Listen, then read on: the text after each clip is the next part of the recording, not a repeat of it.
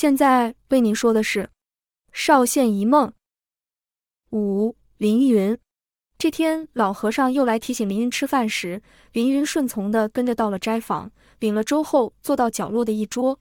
他看着其他来参拜的人，来自四面八方，有人一脸虔诚，有人似乎有所求，各个不同，却在此时此刻都来到这里一起吃饭。然后下一餐又和不同的人在另一个地方一起吃饭。凌云想，这就是所谓的缘分吧。虽然不一定有交谈认识的时刻，但人生就这样交汇了。可能短暂到自己都不会意识到有和某人错身而过，也可能像现在同聚于一堂一顿饭的时间，平常到只觉得大家都是来来往往的过客而已。但是一个灾难就把大家的命运捆在一起了，造成的不可磨灭的伤痛，让有些人的人生似乎因此停留在那天了，甚至有人的人生就此戛然而止。想到此，林云低头不忍再看周遭的人，无常或许无情，但无知也许其实是好的。就不会像他这样每天痛苦的等着那天的到来。这时，一个小和尚过来，看到凌云没动筷，问凌云没胃口吗？还是不合口味呢？凌云看着那稚嫩的脸庞，顿时百感交集，又不知从何说起，只好轻轻的微笑，摇摇头。小和尚走了后，凌云看着碗里的粥，勉强吃了几口，眼泪突然扑簌簌的流了下来。可是凌云笑了，他轻叹摇头，又哭又笑，继续吃着。旁边的人看到凌云这样，都有点疑惑和害怕，但凌云也不在意了。把粥吃完后，他擦干泪痕，再去找老和尚了。凌云在大雄宝殿外找到老和尚，老和尚看到凌云的样子，便先说道：“看来施主心意已决。”凌云深吸一口气：“是的，谢谢师傅这几天的照顾。”老和尚淡然笑道：“佛度有缘人，勉强不来的。”凌云顿了一下：“我真的可以照我想的去做吗？”老和尚望向远方，说道：“不留遗憾，便是圆满。”凌云也跟着望向少县的方向，轻轻地叹了一口气，便回禅房收拾行李，徒步离开灵山寺了。凌云进了少县，看着周遭熟悉的景物，心里越是坚定。经过街上的布料铺，凌云发现只剩下一些桌椅了，而阿泰在里面指挥。看到凌云，是立刻冲了出来，大喊：“小姐回来了！”凌云对阿泰点点头，说着：“辛苦了。”只是心里有点不舍，毕竟这里充满了小时候的回忆。但他也知道自己没有母亲的天分，以后肯定没办法经营下去，只能多看几眼而已了。这时，阿泰略带歉意地说：“小姐，明日起我就到别处干活了。”凌云听了诧异，但随即反应过来：“没事，你能力很好，是我们收铺了才对你不好意思。”阿泰欠身道：“谢谢小姐一家的照顾，我本来想留下来做点杂活也好。”但老爷说我比较适合商铺的活，凌云赶紧说道：“是啊，你反应快又勤劳，也喜欢到处和人说话，送货很适合呀。”阿泰笑开了：“真的吗？谢谢小姐，那我再进去工作了。”凌云也继续迈步，一边想着大家都这么认真的为了生计而辛苦着，老天为什么要这么残忍呢？凌云进了家门后，小莲见到他是又惊喜又忧伤的说不出话来，凌云很疑惑。赶紧到母亲的房间，林老爷正坐在床沿，握着林夫人的手。林云喊道：“爹娘，我回来了。”林老爷哀伤地说道：“云儿，你回来的正好。”林夫人看起来非常虚弱，只轻轻地微笑了一下，又合上眼睛了。林云也立刻握上林夫人的手，着急地说道：“娘，我是云儿啊。”林夫人没有说话，林老爷却突然哽咽，轻声说道：“大夫说他们尽力了。”但林云很震惊，可我出门前不是有好转了吗？林老爷摇摇头，好一阵子才勉强说道：“后来你娘的身体急转直下，他们说剩没几天了。”林云闻言，突然脑中一片空白，接着才发现自己泪流满面。他本来以为自己已经下定决心可以面对这些无常，却没想到无常来得这么快。林云可以感觉到林夫人的呼吸越来越慢，他却只能和林老爷无助地握着林夫人的手。直到林夫人没了气息，林云崩溃大哭，林老爷也忍不住啜泣起来。而且林云内心有点动摇了。他原本决定，不论那梦是真是假，也不论盛世会发生什么，他都要留在家乡，好好侍奉双亲，为乡里尽一份心力。但怎知母亲猝然离世，父亲的身体也明显的变虚弱了，让他觉得是不是自己过于自信了，或是上天的惩罚已经开始了呢？又或者是自己太自私了？将害了家乡的人一起陪葬。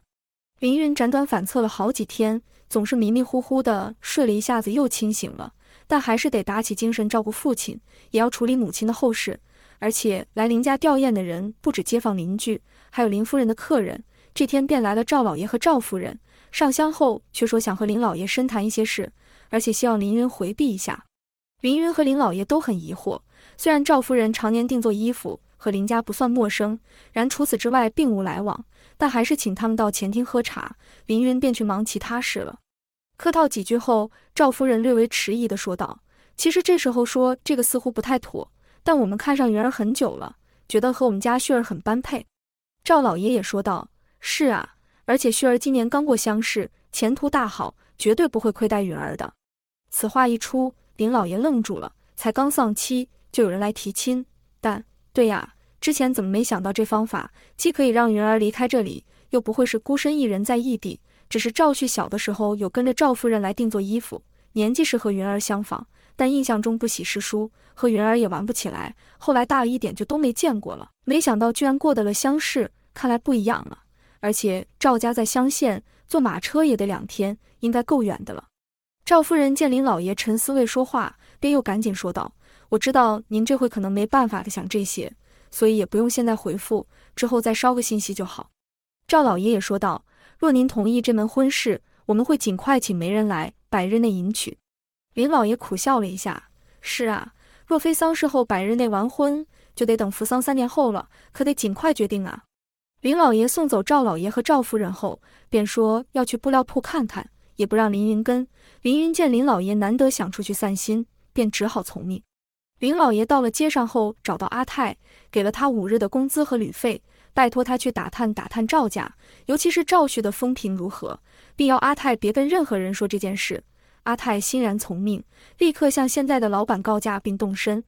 这几天，林云一直想问赵老爷和赵夫人来做什么，但林老爷就是不说。直到阿泰来了，说有人想问布料铺盘让之事，林老爷便和阿泰出去了。林云看到阿泰很开心，以为阿泰只是念在旧日情谊而帮忙，便没想太多。而林老爷回来后有些苦恼的样子，林云也以为只是谈得不顺利而已。隔两天，凌云看见林老爷在后花园呆立着，赶紧上前说道：“爹，天冷了，快进屋吧。”林老爷似乎想着什么，过了一会儿才说道：“那天也是冬天呢。”云云搀扶着林老爷，一边走一边问：“爹，您在说哪天啊？”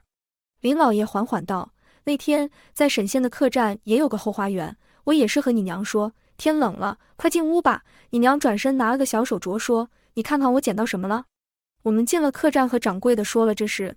掌柜说：“最近没有人带着孩子投诉啊，你们就拿去吧。”你娘很高兴，认为这是个吉兆。我们也停留几天后回来了，果然就有了你，云儿。我们真的很高兴生了你。林云的心里一阵感动，赶紧点头说道：“我知道。”林老爷又继续说道：“不过我们回来时并没有让你爷爷奶奶知道小手镯的事，因为怕又让他们失望。只是后来，当我们把你娘有身孕的事告诉你爷爷奶奶时，”他们却是一副恍然大悟的样子，还说应该是个女孩子，并说若真是，就取名为云儿吧。我和你娘甚感讶异，这才知道，在我们出门四处寻找球子的偏方时，有个人来过，说要找林云小姐。但我们家已三代单传，你爷爷便回说没有这个人，让人悻悻然走了，也没说有什么事，所以他们也就把这事忘了。云云很意外，从没听过这事，却再次感到冥冥中似乎已经注定了一些事。不过，他也突然觉得好多了。既然有些事就是会发生的话，那就面对吧。想做什么就去做，只要问心无愧，就算是徒劳无功。但老和尚也说了，不留遗憾，那此生就是圆满。林云内心平静许多了。他把林老爷搀扶回房间休息后，他也回去自己的房间，第一次强忍恐惧，努力地回想那天的梦。他原本只有打算要和父母待到最后一刻，和家乡共生死。但现在林云想要找出蛛丝马迹。看看能不能做点什么，总好过在这里活一天算一天。可是那天的梦境太可怕了，回想到后来，林云已经是抱头蜷缩，不住颤抖，浑身冷汗的他微微颤颤的起身，想到水来喝，却有一大半洒在桌上。林云虚弱的走出房间，正巧被王嫂看到，王嫂赶紧过来搀扶：“小姐，您这是怎么了？”林云摇摇头：“没事，我把水洒出来了。”王嫂立刻说道：“我来就好。”小姐，快进去歇息。王嫂把凌云扶上床后，到厨房拿了块布，也和小莲说了。小莲赶紧进房查看凌云的情况，问道：“小姐，叫大夫来看看好吗？”凌云这会已经好多了，挤出微笑，摇摇头：“不用了，真的没事。”王嫂边擦桌子边说：“早上小姐不是还好端端的吗？怎么会突然这样呢？”凌云不知道该从何说起，可是光靠自己好像也没想出什么办法。于是他试探性的问道：“我做了一个奇怪的梦，好像是这里会发生大灾难，怎么办？”小莲瞪大眼睛：“噩梦吗？”王嫂则是惊呼：“真的吗？难怪最近有人说天有异象，该不会？”小莲回道：“应该只是刚好吧。”王嫂存疑道：“谁知道呢？但就是有些奇怪的事啊！天哪，小姐还记得是啥灾难吗？”小莲皱眉道：“噩梦就别回想了吧，小姐都吓成这样了。”王嫂也皱眉：“要是真的怎么办？说不定是什么预兆啊！就像有些人不是可以未卜先知。”小莲撇了撇嘴，说道：“那要是真发生，也不是不行啊！自古以来不就有很多天灾吗？”王嫂脸色不安了起来。哎呦，那都是老天的惩罚呀！一定是我们祭祀的东西不够才会这样。王嫂站起身说要去烧香拜佛一下才安心，便离开了。小莲只是轻叹一口气，说要让凌云好好休息，也出去了。凌云听着他们的对话，突然感到心里的纷乱少了一点了。是啊，何必自己承担和担心呢？大家都可以有自己的选择，要不要相信，或是要不要做什么事，当然也有可能造成恐慌，或是被唾弃。那又如何呢？